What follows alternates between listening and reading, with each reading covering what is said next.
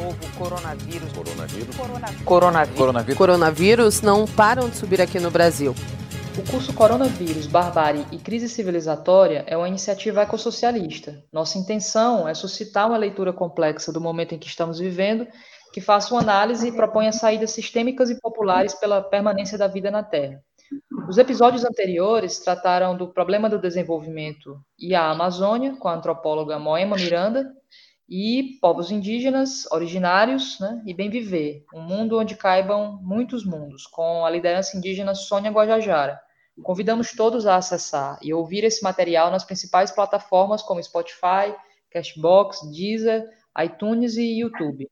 Hoje, no nosso programa, a gente vai discutir a questão da alimentação, é, um pouco da, da estrutura da agricultura e pecuária industrial com os seus desdobramentos, entendendo um pouco é, esse contexto no meio da, né, da pandemia do Covid-19. E aí, para isso, a gente é, convidou a Nayara Cortes, que é assessora de direitos humanos da Organização pelo Direito Humano à Alimentação e à Nutrição Adequada, a FIAM, aqui no Brasil. Então, seja bem-vinda, Nayara, a gente fica muito feliz com a sua presença e contribuição no nosso debate de hoje. E aí queria já começar é, te perguntando, né? É, a gente iniciou aí a semana, né, com declarações, é, de, né, é, é, aí da ONU, né, sobre o contexto de fome no mundo, né? Os prognósticos aí dos impactos da, da pandemia, né? Dos impactos econômicos é, e, bom, o Programa Mundial de Alimentos né, da ONU assinalando que cerca de 11 países da região, né, da latino-americanos, é, enfrentam uma situação de segurança alimentar grave, né, que era aí cerca de 3 milhões e meio de pessoas no começo do ano, né, isso saltou já para cerca aí de 14 milhões, né. Então, queria te perguntar, né, nesse contexto da, da pandemia, né, a gente pode enfrentar outra pandemia, né? Uma pandemia de fome. Qual é a sua opinião sobre isso? Sim. É, primeiro, queria agradecer muito o convite. Gente, estou muito feliz de estar aqui, ser, ser convidada para conversar desse assunto que eu gosto tanto. É, a gente, a gente na FIAM, a FIAM é uma organização internacional e aqui no Brasil a gente tem um, um escritório que fica em Brasília. E a gente, como você já disse, a gente trabalha com direito humano à alimentação e aí a gente entende o direito humano à alimentação a partir de um sistema, né? Assim, do, do a gente olha para ele a partir de várias dimensões que incluem desde é, o acesso ao alimento, é, o abastecimento das cidades, até as questões culturais e todos os direitos. A gente olha para o direito humano à alimentação e à nutrição como um direito humano. Então, isso significa que ele está é, ele é indivisível dos outros direitos humanos, né? É, num momento onde todos os direitos, onde tantos direitos estão sendo é, é, violados, né, nesse momento de pandemia, e que, a, aqui, principalmente no Brasil, a gente está vivendo um monte de crise ao mesmo tempo, né, é, é a, a, fome a fome tem, tem estado em vários, em vários discursos, né? Acho que no começo da pandemia a gente ouviu o presidente falando que as pessoas precisavam sair para a rua, porque senão elas iam ter fome, que era melhor morrer de, de Covid do que de fome. Então, assim, num jogo ali, numa, num falso dilema que não existia, não existe, né? Porque se a gente olhar para a fome enquanto um direito humano, não existe essa de trocar, condicionar esse direito a outra coisa. Então, é, esse é um dos aspectos da fome que, que foi usado aqui de, um, de maneira é, de má fé, né, para falar da fome. A outra, mas que de fato é uma questão que existe também, né, não dá para a gente dizer que tem várias pessoas, especialmente os trabalhadores é, mais precarizados são os que estão mais expostos à Covid, exatamente porque eles estão, têm mais, maiores é, vulnerabilidades à questão da fome, à questão da insegurança alimentar e nutricional. É, com a crise, a crise econômica que a gente já tem vivendo, já está vivendo, e a gente sabe que essa crise vai ainda avançar um tempo e tende a piorar bastante ainda, né? A questão da crise econômica, a fome vem junto. porque a gente vive num mundo onde o alimento não é um direito, né? Ele é uma mercadoria. E aí, enquanto mercadoria, você precisa é, de dinheiro para trocar.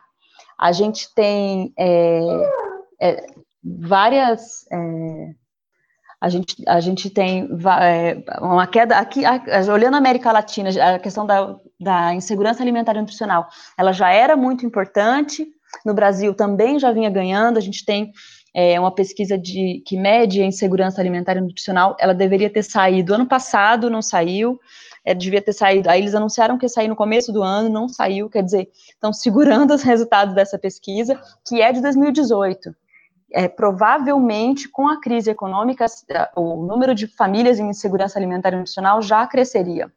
Então, com essa crise econômica que a gente vai assistir, é, que a gente já está assistindo, né, durante a pandemia, com desemprego e com um, um, completo desamparo também por parte do, do Estado, né, que não garante políticas de, nem de trabalho, nem de renda, é, toda essa, essa discussão aí por conta da, dos 600 reais, do auxílio emergencial, você vai fazer renda mínima, se não vai fazer renda mínima, é, a gente está vendo uma discussão ainda de, do, do Paulo Guedes querendo colocar o renda mínima para tirar os direitos sociais.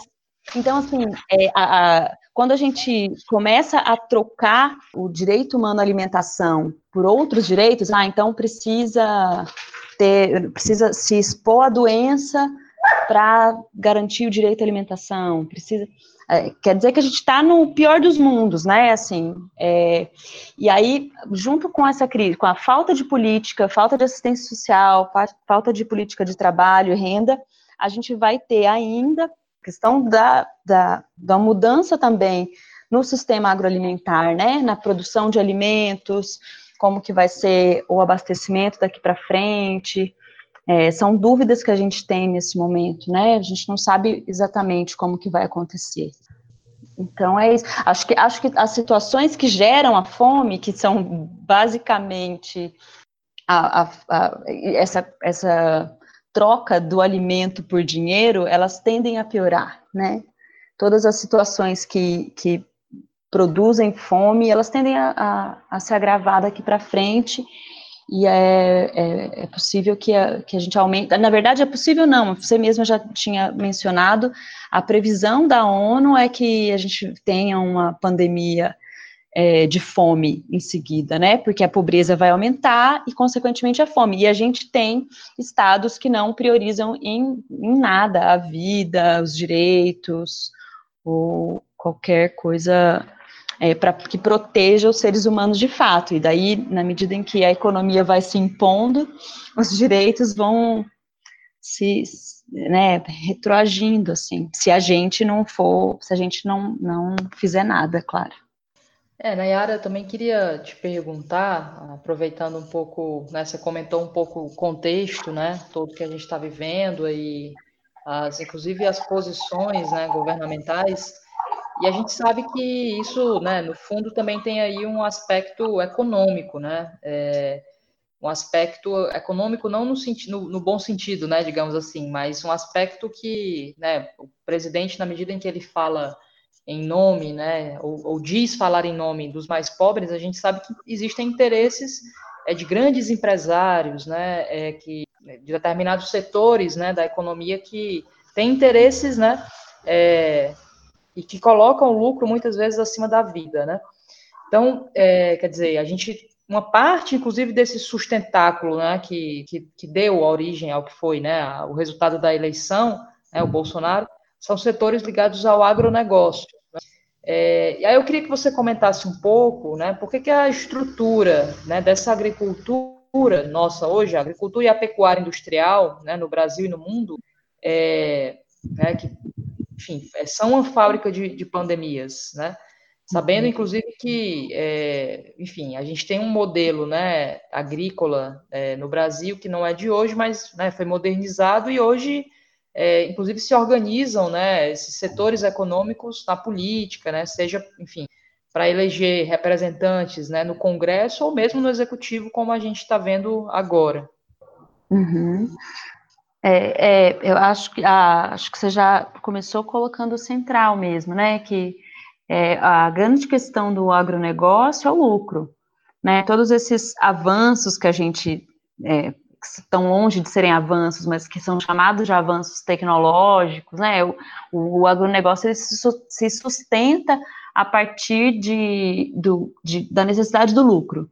Então, é, então é, esses, essas tecnologias que começou com a, a chamada Revolução Verde, que dizia que, que, a, que a Revolução Verde vinha para acabar com a fome no mundo, na medida em que aumentar muito a produtividade, isso nunca aconteceu.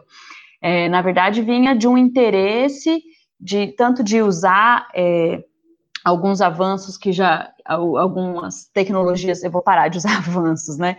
Algumas tecnologias que tinham sido criadas para a guerra, e que precisavam eh, gerar lucro de alguma forma, e isso foi colocado na agricultura. E a gente tem esse volume absurdo de agrotóxicos agora, do mesmo jeito as sementes transgênicas, né? Por exemplo, é, um, é um, uma, uma tática da indústria para controlar o comércio de sementes. É, toda, todo esse sistema que produz alimento, é, que não é alimento, que produz commodity, na verdade, né? que faz com que o alimento deixe de ter como é, finalidade alimentar, gerar vida, nutrir as pessoas e vira um, uma mercadoria, que são as commodities, né? É, todo esse sistema ele está intimamente relacionado tanto com a fome quanto com todos esses desequilíbrios hum, é, da natureza que a gente tem vivenciado já há muitos anos. Acho que vocês sabem isso muito mais que eu, né? É, na medida em que a gente vai desmatando para produzir commodity, e é bom que fique que isso fique bem nítido assim, a gente não está desmatando para alimentar o mundo. A gente aumentou o, a produtividade, aumentou a quantidade de, de, vamos chamar de alimento que a gente produz, e ainda assim a gente tem 820 milhões de pessoas com fome no mundo, segundo a FAO. Então, é, não, não é para isso que a gente aumentou a produção de alimentos, né? Foi para aumentar o lucro. E na medida, e, e por isso que não tem limite, né? Por isso que não, não para de crescer, e eles vão subindo, vão, vão subindo em cima do, da Amazônia, em cima do Cerrado, para produzir é, essas, essas as commodities, basicamente, e não vai parar, porque o objetivo não é alimentar, é gerar lucro. E aí isso vai causando todos esses desequilíbrios que a gente está vendo. Ah, agora, acho que a Covid, ninguém sabe exatamente, né, de onde ela vem, mas a gente já tem vários cientistas demonstrando que é possível que venha de um desequilíbrio mesmo ali das barreiras naturais que a natureza passou milhões de anos criando e que o ser humano está simplesmente é, acabando com tudo desmatando, acabando uh, com as barreiras de proteção que, que a natureza foi, fez ao longo do tempo. Isso, esse tipo de desequilíbrio vai sempre causar algum tipo de, é, algum tipo de, de prejuízo para a vida, né? A vida, na medida em que a gente vai desequilibrando o, o, ambiente, é, é, óbvio que isso vai afetar a gente de algum jeito, né? Então, é, tem, a gente não sabe ainda de onde que vem o coronavírus, mas é possível que ele venha também de, dessa, do desmatamento, da, da, destruição das barreiras e também de uma redução da, da biodiversidade, né, da, da, que diminui a capacidade de proteção da vida, né. É, então, é um, é um modelo, vou retomando sua pergunta, é esse modelo de, de produção que é uma, uma produção que não é de alimento, que é uma produção de mercadoria, ele vai gerar sempre desequilíbrios e fome e, e doenças que a gente não está preparado. Então, ou a gente freia esse modelo e, e decide que vai produzir alimento para alimentar, para nutrir as pessoas de fato, ou a gente vai ter cada vez mais pandemias, né? Tem vários, vários é, é, estudiosos falando isso já há alguns anos, né? Que é, ou a gente freia esse modelo, ou ele vai frear a vida humana na Terra. É, aproveitando um pouco, você até né, comentou agora na, nessa segunda pergunta, né, comentou um pouco, mas perguntar assim, né, mais especificamente, né, você falou um pouco dos transgênicos aí, né, qual é o papel da, da indústria alimentar, assim, na sua opinião, né, nesse contexto do, dos transgênicos, né, dos agrotóxicos,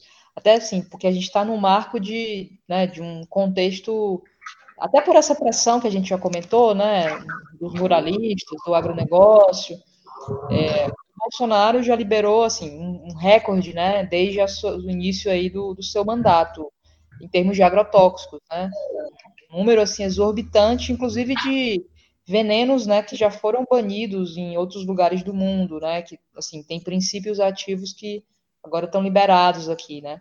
Então, assim, queria te perguntar é, qual, é, qual é a sua opinião, né, da, assim, inclusive nessa perda da biodiversidade da Terra, enfim, e ao mesmo tempo, se você puder comentar um pouco sobre, assim, porque é muitas vezes em nome, né, dessa, dessa indústria, né, aliment, supostamente uma indústria, né, que vai trazer o alimento para a mesa né, dos brasileiros, quando a gente sabe que, em grande medida, a agricultura familiar é quem garante né, essa, essa possibilidade de alimentação, é, queria te perguntar, enfim, né, porque é, se de fato, né, quer dizer, o uso desse, desses, dessas, né, do, tanto do, dos transgênicos, né, quanto mesmo, né, dos, dos, chamados defensivos agrícolas, né, que em outras palavras são, né, venenos aí, de fato, enfim, contribuem né, para um cenário que seja de é, é, combater, digamos assim, a fome, né, de garantir alimento na, na, na mesa dos brasileiros, né, enfim, uhum. e ao mesmo tempo a relação desse modelo com essa perda da biodiversidade, né,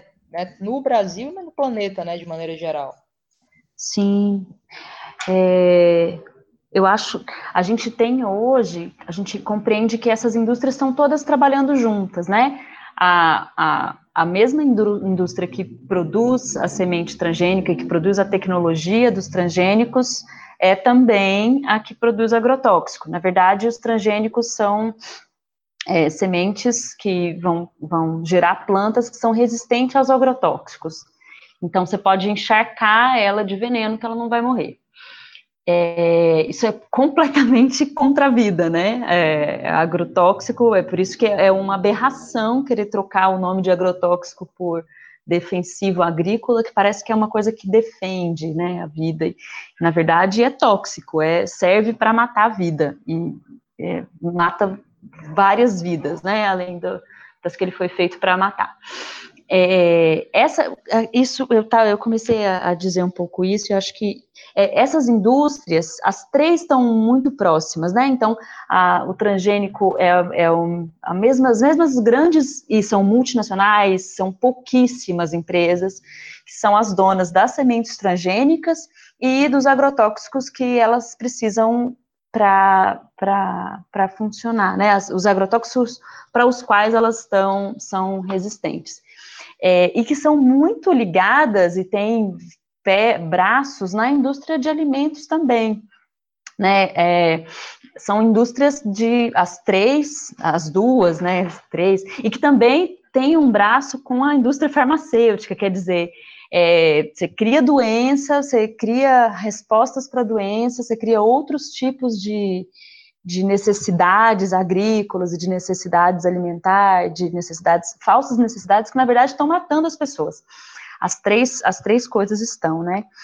É, e, e, a questão é a seguinte: os transgênicos foram liberados, os, a, a, produção de, de semente, a produção de alimento a partir de semente transgênica é, viola os direitos humanos de diversas formas, né? Viola o direito, o direito do agricultor, das agricultoras familiares, de é, ter um, um, controle sobre a semente, então, e aí vem essa questão da biodiversidade que você procurou, que você me perguntou, né? A gente tem centenas de variedades de milho no Brasil. O milho é um alimento central para a alimentação dos brasileiros, acho que para alimentação na América Latina de forma geral, tem guardiões e guardiãs das sementes que são responsáveis por essa diversidade e pela biodiversidade. Essa biodiversidade, é, as sementes transgênicas, elas violam tanto de, o, o, direito dos agricultores das agricultoras saberem o que estão produzindo e de depois de reutilizar essas sementes, porque elas não são reutilizáveis, né? Você precisa comprar de novo, você usa uma vez, depois compra de novo, e assim a indústria torna os agricultores e as agricultoras dependentes dela e controla o mercado. É, e viola também os direitos dos cidadãos, das cidadãs que não sabem o que estão comendo. A gente sabe é, o quanto é difícil achar no mercado um produto de milho hoje no Brasil que não seja transgênico. É super complicado. A gente, é, essas empresas já controlam o, o, mercado de alimentos também. Se você for saiu uma, uma pesquisa, acho que na semana passada, retrasada da Embrapa, mostrando a, o, a, as diversidades de milho no mercado. E aí, assim, mais da metade dos milhos é, disponíveis são transgênicos, acho que 67%, se não me engano, dos, das variedades existentes no mercado são transgênicos. Quer dizer, essas empresas, elas já é, dominam o mercado. É, não é fácil achar milho transgênico. E pior, é, viola também o direito humano à alimentação na medida em que você, é, a gente não sabe ainda existe um, um princípio dos direitos humanos que é da precaução, que ele diz que você não pode expor a população a um risco que você não sabe exatamente qual é. Quando a gente liberou os transgênicos, e ainda hoje a gente não sabe exatamente quais são os riscos que é, o consumo humano dessa, desse alimento vai causar, quais são os, os impactos na saúde humana que, essa, que esse alimento vai causar. E nem no, e nem no meio ambiente, né? Então, assim, é, a gente tem várias violações aí. E do mesmo jeito, a gente tem uma outra violação gravíssima, que é a contaminação das, das sementes convencionais, crioulas, pela, pelos transgênicos, que também é uma questão que está aí é, rolando na justiça há mais de 10 anos. Qual que é a distância suficiente para não contaminar quem não quer produzir transgênico. Bom, é, isso falando só do transgênico. E aí, assim, e aí, na medida em que a gente reduz a biodiversidade, porque a gente deixa de ter centenas de tipos de milho para ter um tipo de milho, isso reduz tanto a, a biodiversidade necessária para o planeta, né, para o equilíbrio dos, dos sistemas, como na, na diversidade da alimentação, que também é central, né? Soberania alimentar implica em, em, formas de comer. Então, quando você tem vários tipos de milho, você tem o milho que é o milho para pamonha, o milho que é o milho para o angu, o milho. Tem milhos diferentes para coisas diferentes. Você tem é, é, as, as, as, as, festas e as tradições ligadas a, a essa variedade, né? Então, na medida em que a gente reduz biodiversidade, a gente reduz também a diversidade da cultura humana no comer, que é fundamental para quem a gente é. é isso só o papel também dos guardiões, né? Até desculpa te interromper, Imagina. guardiões de sementes, né? É, a gente tem aí, né, seja agricultores familiares, né, sejam as populações é, que ocupam tradicionalmente os territórios, né, tem verdadeiros bancos de sementes, né, sementes Exato. diversas, né, de diversos, é, diversas linhagens, né, e que são, enfim, um patrimônio genético, né, da humanidade, né. Exatamente isso, e é, e é uma riqueza de conhecimento também, né, assim, que vai se perdendo na medida em que essas sementes vão desaparecendo. É, o papel dos guardiões, das guardiãs da semente é fundamental para a soberania alimentar e para a alimentação adequada. Eu, e é, é, a partir de onde eu olho, a gente, o jeito como a gente come diz muito de, sobre ser humano, né, sobre é, ser humano implica em, é, em conhecer a, é, a, natureza, em conhecer a, a diversidade, em, em, transformar isso em alimento, em cultura, em rituais, né? É, na medida, então assim, não é, é claro, a, a, perda, a perda genética já seria uma tragédia para a humanidade, né? Mas a gente tem muitas outras, a gente perde muito mais coisas além disso, para quem não consegue compreender qual que é o, assim, ou não quer, né? Porque não é uma questão de conseguir, mas assim, para quem não quer entender o que é a perder biodiversidade genética, a gente perde muito mais. É, isso também tem um impacto que é quanto menos diversidade genética, menos protegido a gente está, porque uma praga que aparece, pega um, se, se aparece uma praga que atinge um uma determinada característica do, desse tipo de milho transgênico e a gente não tem biodiversidade, a gente pode acabar com o milho, né? É, é bizarro, assim. serve, a, a, a biodiversidade serve também como forma de proteção das espécies, né? A biodiversidade é um processo de, de, de evolução, né, das espécies, enfim. Mas também os, os agrotóxicos também é, geram, não, sei nem se, se precisa dizer o quanto que agrotóxico causa mal à saúde das pessoas e, e também à natureza, né? O agrotóxico mata tudo que está em volta e mata também as pessoas. Isso aí, é, o INCA já, já tem, a gente tem mais do que, a gente tem pesquisa mais do que suficiente para comprovar que os agrotóxicos estão relacionados a vários tipos de, de doenças, de cânceres e, e enfim. E e é, isso que você disse também, né? No Brasil, a gente tem agrotóxicos que não são permitidos em nenhum lugar mais de, do, do, mundo, né? Ou em pouquíssimos lugares do mundo. E, e pior, a gente tem empresas grandes, essas multinacionais, que são que têm sede na Europa, que produzem um tipo de agrotóxico que não pode ser vendido lá e que é vendido aqui. Então, a gente virou a lixeira de agrotóxico do mundo. E isso também traz, é, causa impactos péssimos para a segurança alimentar e nutricional, para o direito humano à alimentação e para a biodiversidade dos nossos ecossistemas, né? A gente vê, a gente ouve falar muito da Amazônia, mas o cerrado também já, já foi, né, já está sendo dominado cada vez mais por, esse mesmo sistema que a gente estava falando anteriormente, que é a base dele é, é agrotóxico, é semente transgênica, é essa industrialização da, do meio rural. E aí, por fim, para é, tudo isso, o que, que acontece? Deixa eu é, tentar fazer uma linha aqui. A gente tem semente pouco diversa, é, que usa agrotóxico, que mata tudo de vida que não é a vida do que precisa, né? Então, vamos pensar aqui no exemplo da soja, né? Então, a gente produz uma soja transgênica, encharca ela de agrotóxico, mata tudo de vida que tem em volta, e aí essa, essa soja vai virar, vai sair como commodity, né, é uma mercadoria, a gente come muito pouca soja no Brasil, ela vai, vai sair, vai voltar como ração, é, muito pouco dela também a gente se alimenta, mas um pouco a gente se alimenta, sim. E aí ela volta na, na bolachinha que a gente come, que não presta atenção que tem um pezinho ali, ou num, sei lá, em qualquer alimento industrializado. Essa indústria de alimento, que faz parte desse grande sistema agroalimentar que a gente chama, também é, é, é parte da perda da nossa biodiversidade né? Porque você chega num, num supermercado, quem, quem olha uma, uma desses corredores de supermercado, essas alas de alimentos ultraprocessados, a impressão que dá é que você tem muitos produtos, né? Na verdade, se você olhar de fato, é, a maior parte daquilo ali é açúcar, farinha, sal, né?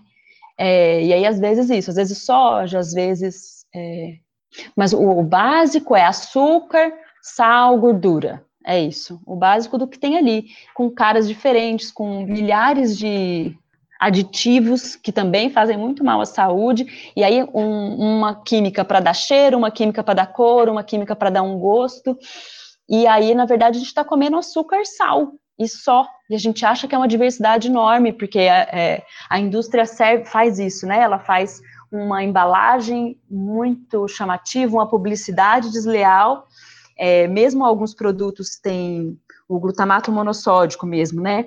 É um produto que ele é desleal com a saúde, porque ele abre nossas papilas gustativas, então a gente sente go um gosto que não, não, é real, ele não, ele não existiria se não fosse por esse mecanismo. Então você vai criando é, aberrações, né? E aí essa indústria também é a responsável é, por a gente ter uma convivência tão grande de gente, por um lado, passando fome, porque o alimento virou uma mercadoria, se você não tem dinheiro, você não vai comer, e do outro lado, uma parcela enorme da população mundial sofrendo com excesso de, de peso e as doenças correlatas.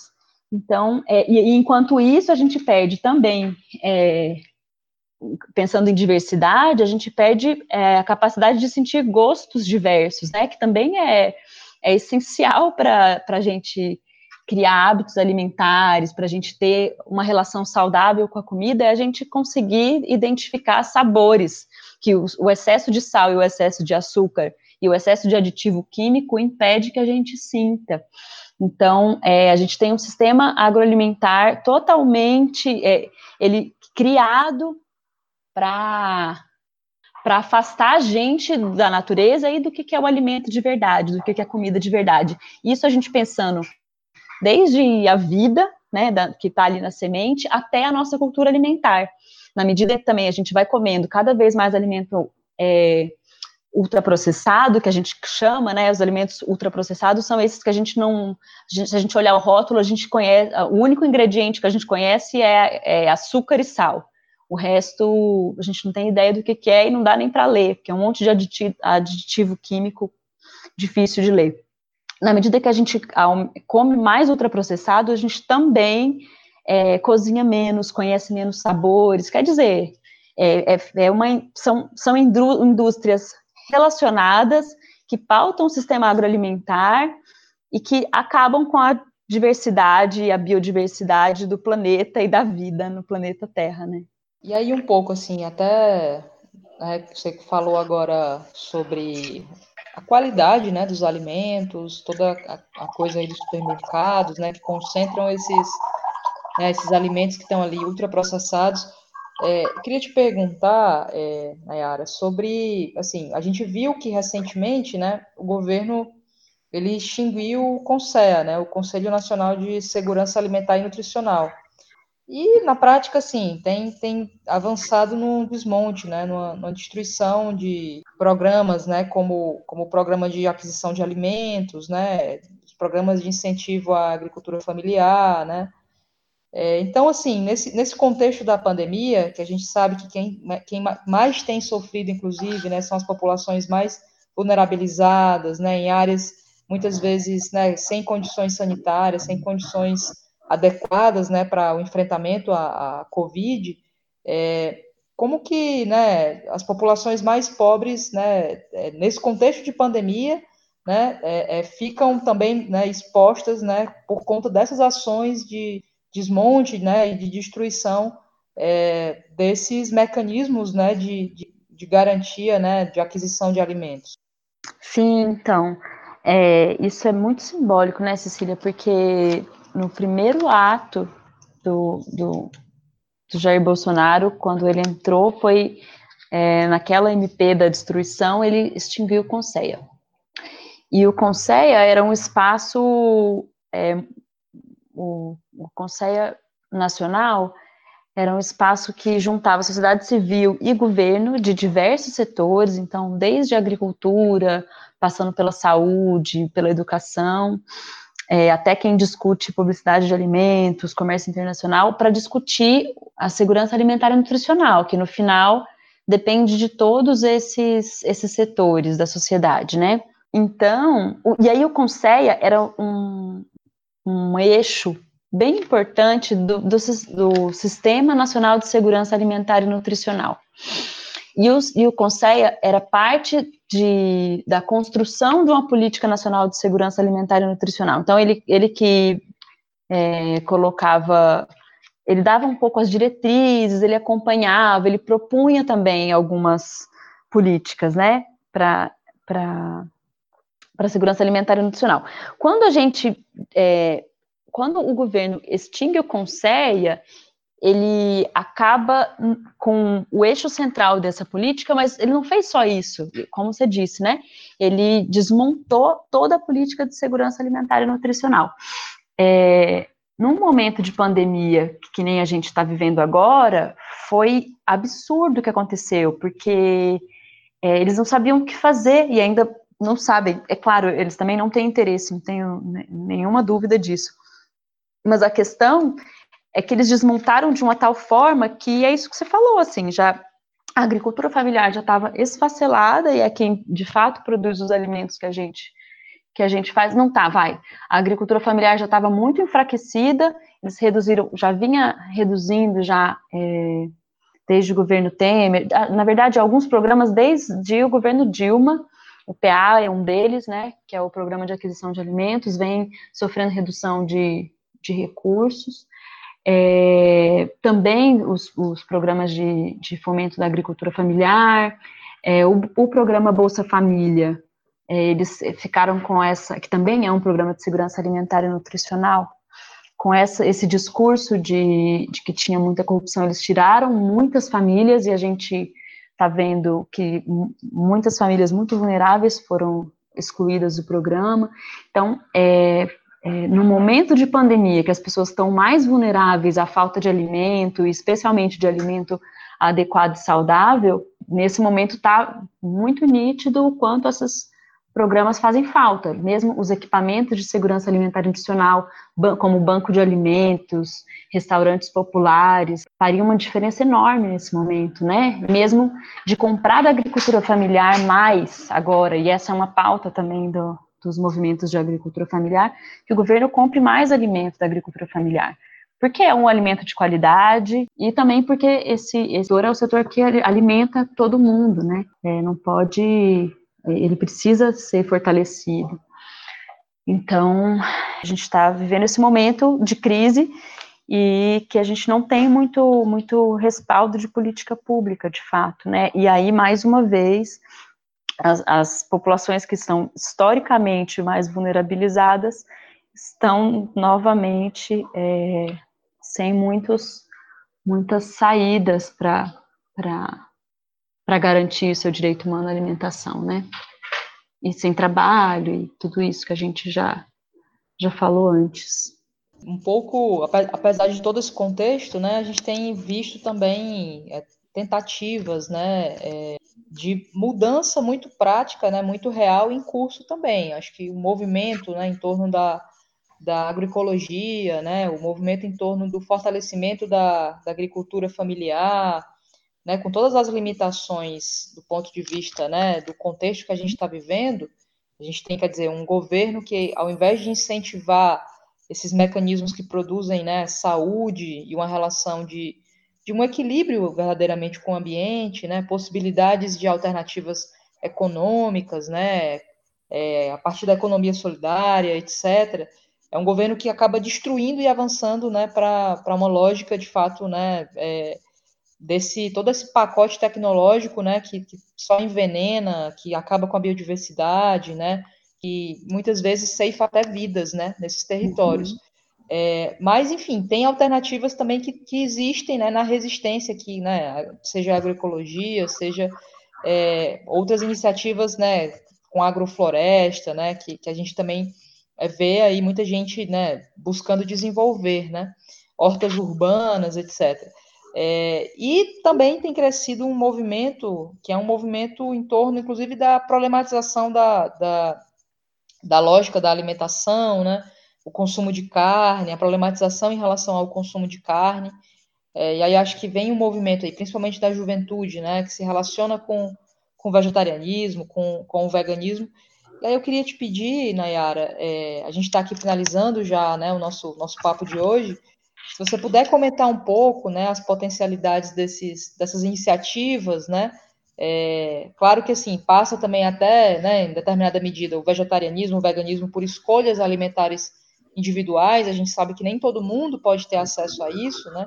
Sobretudo no, vivendo no, no, capitalismo, mas, enfim, se você puder comentar um pouco essas, essas iniciativas, né, é, é, seja, sejam elas né, mais coletivas ou até essas mais individuais, relacionadas à alimentação, à mudança de hábitos alimentares, né, é, enfim, para a gente enfrentar o momento que a gente está vivendo e, ao mesmo tempo, ter né, alternativas reais, né, de saúde e alguma esperança, né?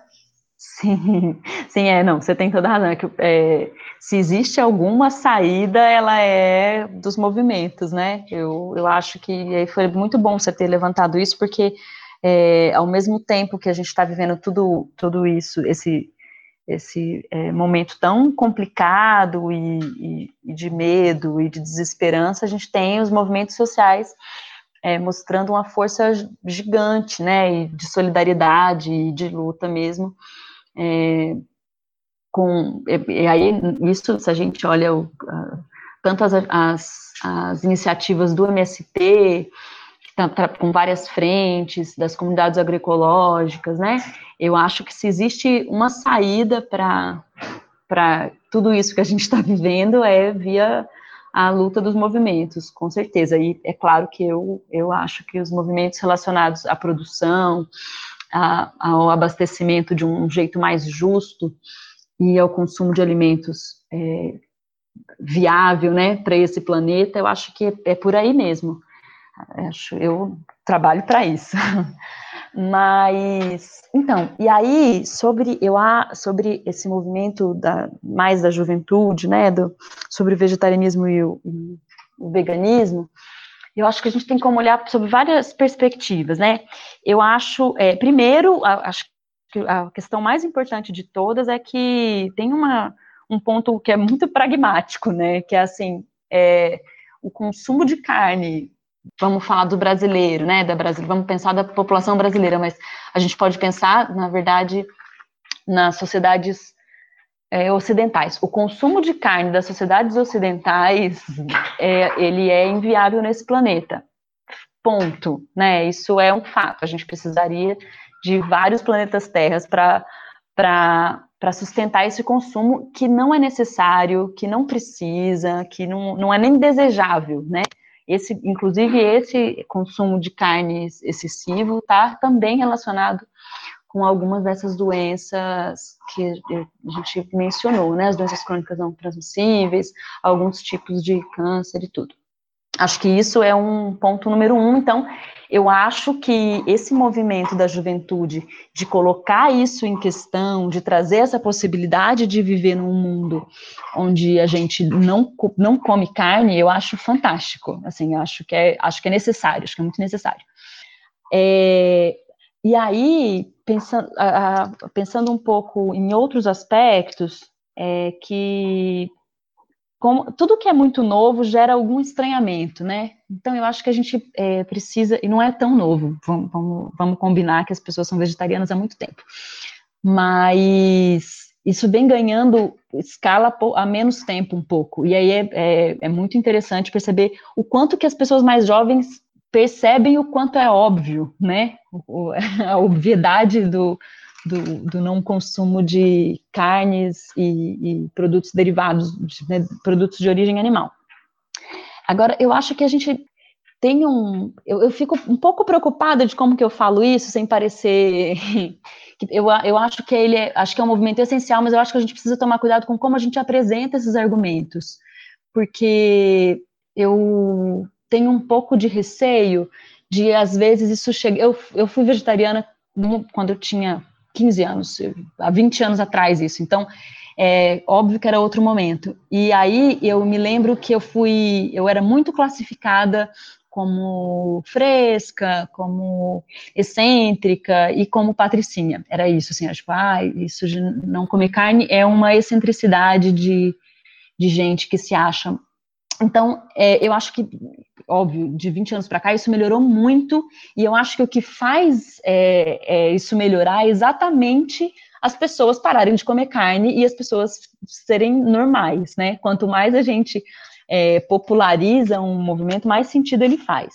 A minha, a, então, eu acho que acho que é só é, a gente só precisa tomar um cuidado para não criar essa coisa que é totalmente desnecessária de aí quem come carne, quem não come carne é mais evoluído espiritualmente, né? Assim, é, é óbvio que não é esse movimento que vocês estão estão dizendo, eu tenho certeza absoluta disso. Mas eu acho que a gente só vai conseguir é, saídas se a gente tiver com, com os trabalhadores, com as trabalhadoras, com, com, quanto mais gente a gente conseguir tocar.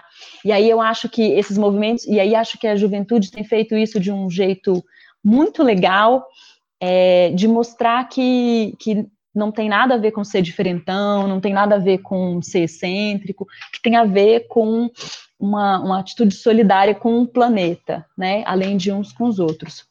E aí tem que é, cuidar de todas as outras coisas que você já mencionou também, que a gente tem um sistema que tem a, a ver com o sistema alimentar, eu acho, né? Os, os vegetais que estão disponíveis no centro das cidades geralmente não são os que estão disponíveis nas periferias da cidade.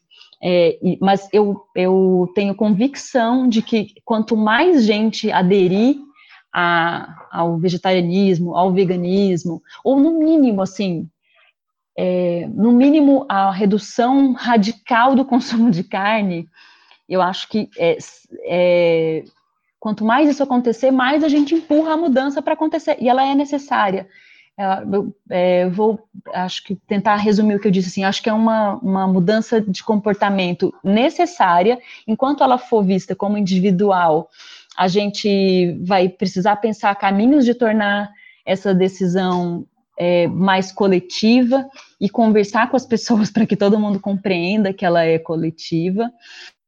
E, e, e, acho que ela é necessária, acho que ela é muito necessária. Tem, tem um, um, último aspecto sobre isso que me faz pensar às vezes, que é a gente, a questão das culturas alimentares que também mudam, né? Todas as culturas mudam o tempo todo. Para isso, por isso que a gente é humano. Mas é, só para a gente não, não, não precisa necessariamente atravessar essas culturas, a gente pode adaptar essas culturas, a gente pode é, fazer isso, mas acho que a gente tem que fazer isso junto com com o povo mesmo. Acho que a gente tem que buscar caminhos de fazer uma militância vegetariana, vegana, mais popular. E eu acho que a juventude tem feito isso brilhantemente. Eu acho muito importante mesmo. Bom, Nayara, é, queria te agradecer pela tua participação aqui no, no nosso podcast. Acho que você trouxe questões aí é, desse lugar, né, onde você está desenvolvendo é, as suas né, atividades, seja profissionais ou, ou mesmo né, o seu engajamento na causa, acho que você deixou bem evidente né, o apreço aí por, por essa luta né, de garantia é, de segurança e, e soberania é, alimentar para as populações. Enfim, a gente é, pretende, né, é, com esse podcast, é, conseguir né, chegar em mais gente, conseguir é, é, abrir um pouco essa, essa reflexão né, nesse contexto que a gente está vivendo. E queria te agradecer bastante é, todas as questões que você trouxe, seus aportes aqui no, no nosso programa de hoje. Nossa, Cília, eu que agradeço muitíssimo mesmo, viu? A oportunidade de poder falar sobre isso, eu acabo me empolgando falando muito, mas eu acho que eu acho que quanto mais a gente conversar sobre os alimentos, sobre alimentação, sobre o sistema que, que faz a gente comer do jeito que a gente come, a gente aproxima um pouco, né, a, a, a, luta que a gente quer fazer das pessoas. Todo mundo come todo dia, acho que é essencial a gente pensar isso, né? Por que, que a gente come assim? De onde que vem o alimento? O que que dá para fazer diferente? E eu fico muito feliz mesmo pela oportunidade, pelo convite. E também foi ótimo falar com você. Muito obrigada mesmo.